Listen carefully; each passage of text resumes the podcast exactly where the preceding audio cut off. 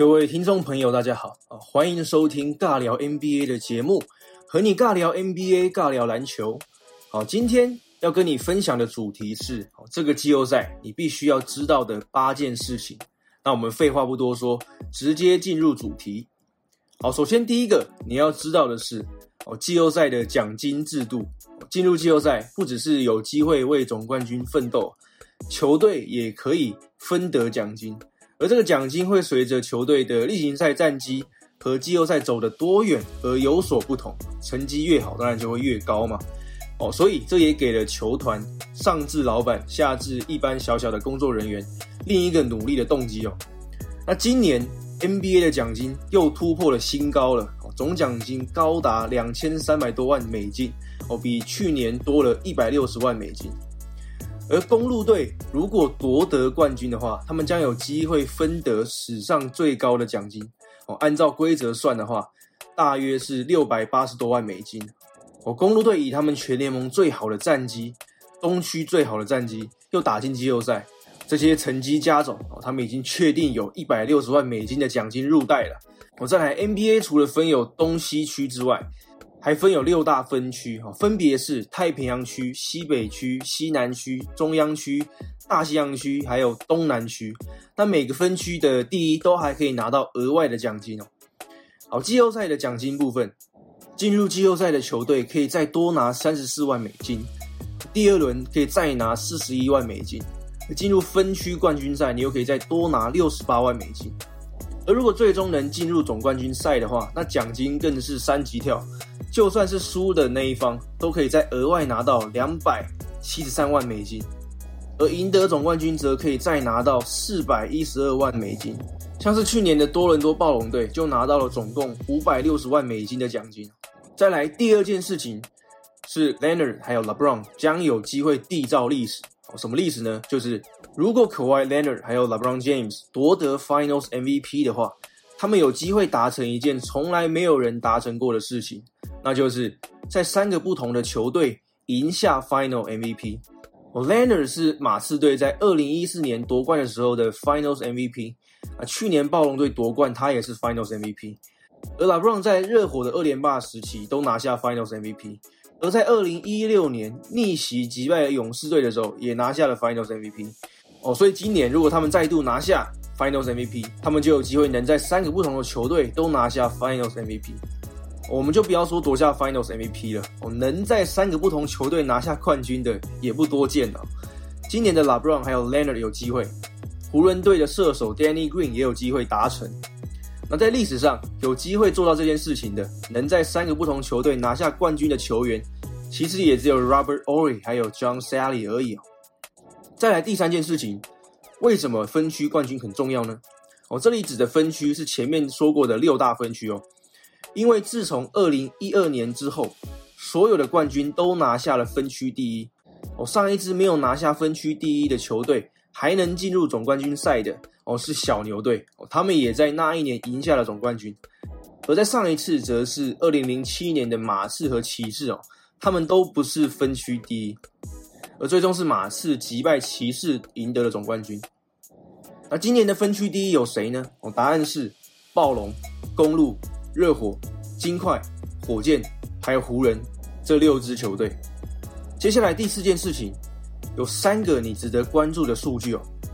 好，第一个，LeBron 距离七千分的季后赛总得分还差八十九分，哦，在历史上排名第一。其他人甚至连六千都还不到，Michael Jordan 只有五千九百八十七分而已。哦，你就算把 James Harden 的两千六百五十四分，还有 Russell Westbrook 的两千四百八十九分。再加上 Kawhi Leonard 的两千一百六十四分，这样子总共也才七千三百零七分而已，而拉布隆也只输他们一点点。哦，第二个，如果湖人季后赛走得够远的话，拉布朗也有机会成为季后赛出赛场次最多的球员。目前他是出赛两百三十九场，还落后 Derek Fisher 的两百五十九场，Tim Duncan 的两百五十一场，还有 Robert Ory 的两百四十四场。而拉布朗也已经是季后赛初赛分钟数、投篮出手数、投篮命中数、罚球命中数，还有超解最多的球员了。第三个，Boston 的 Gordon Hayward 哦，在季后赛有着超高的罚球命中率哦。如果不算今天的第一战的话，他过去在季后赛总共罚了一百一十一球，命中了一百零六球。在 NBA 历史上，命中一百次罚球以上的球员，没有人的命中率比他还要好。他的罚球命中率高达九成五，而排名第二的是著名的前 NBA 射手 Mark Price，哦，有九成四的罚球命中率。再来第五件事情，这是自二零一五年之后，再度有胜率低于五成，但是也能进入季后赛的球队，而且一次就是三支球队。上一次可以追溯到一九九七年了。西区的拓荒者还有东区的篮网魔术的胜率都不到五成，但是他们都进入了季后赛。在更上一次有超过三支球队低于五成胜率还是能进入季后赛的年份，是一九八六年哦。那一年有六支球队胜率都低于五成哦。胜率低于五成的球队，基本上在季后赛的命运都是被淘汰出局居多哦。只有一九八七年的超音速。当年破天荒的赢了两轮的季后赛，来到了西区冠军赛。但自从那年之后，胜率低于五成的球队，二十六个系列赛全部都输掉，没有一支球队能够进入下一轮。再来第六件事情，第一战很重要哦。这其实每一年都被提起了，但是也不得不一再的提起哦，就是系列赛谁能赢得第一战，大多最后都能赢下七战四胜的系列赛哦，这是真的。自从十六支球队打季后赛的形式开始以来，能赢得第一战的球队最终有七成八的晋级几率。哦，不过呢，去年是一个蛮意外的一年，有六次输了第一战的球队最终却赢了系列赛，是十六支球队的季后赛形式以来最多的一年。哦，像是去年的暴龙在东冠最后四连胜逆转公路，就是最令人印象深刻的例子嘛。接下来第七件事情。还会有主场优势吗？自从一九八四年以来，在季后赛主场的球队在五百四十场比赛里面赢下了四百一十一场，胜率高达七成六。哦，这之中最大的原因就是现场有两万多个球迷在帮你加油助阵嘛。